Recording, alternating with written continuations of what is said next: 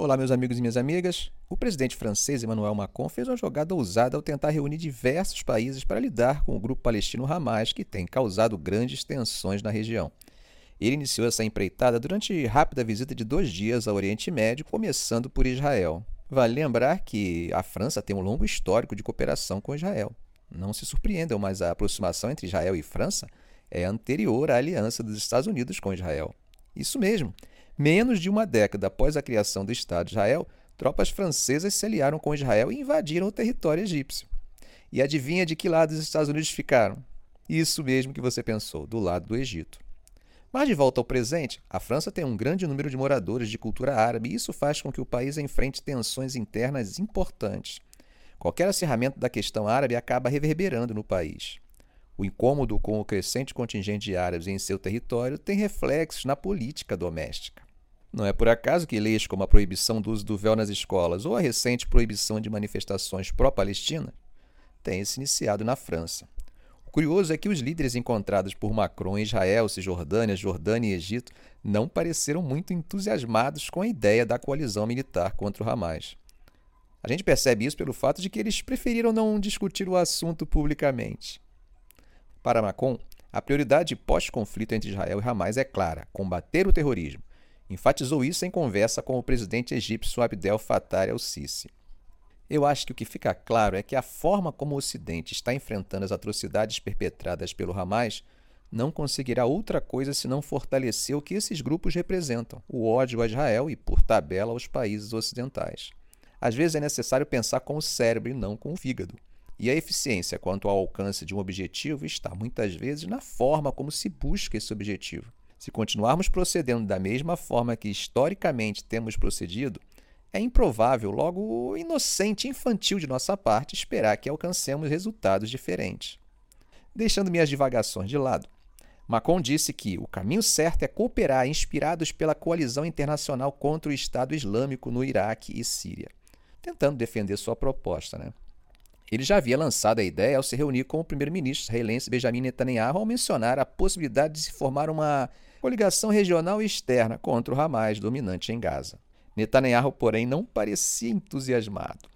Sob o ponto de vista político, a única forma de o Premier se recuperar dos danos políticos sofridos com o massacre em Israel é que ele seja o protagonista de uma ação contundente contra o inimigo. Talvez dividir isso com uma coalizão estrangeira pode diminuir sua importância e reforçar a imagem de fragilidade que ele precisa reverter. Posteriormente, assessores de Macron explicaram que a ideia não envolve enviar tropas, mas compartilhar informações e cortar financiamento ao terrorismo.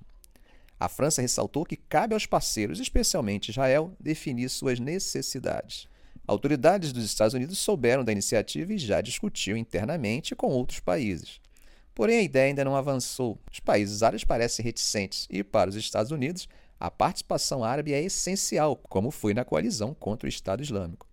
O problema é que, no caso do Estado Islâmico, havia uma clara divisão de concepção religiosa e de desrespeito à soberania de Estados árabes, algo que, ao que parece, não é a mesma realidade no conflito atual, uma vez que vemos a cooperação entre grupos de vertentes religiosas diferentes, xiitas e sunitas. O Hamas é considerado grupo terrorista pelos Estados Unidos, Israel e União Europeia. No entanto, não consta na lista de grupos terroristas das Nações Unidas, o que faz com que diversos países que seguem essa lista, como é o caso do Brasil, não o classifiquem dessa forma, apesar dos atos claramente terroristas praticados por eles contra a população civil indefesa.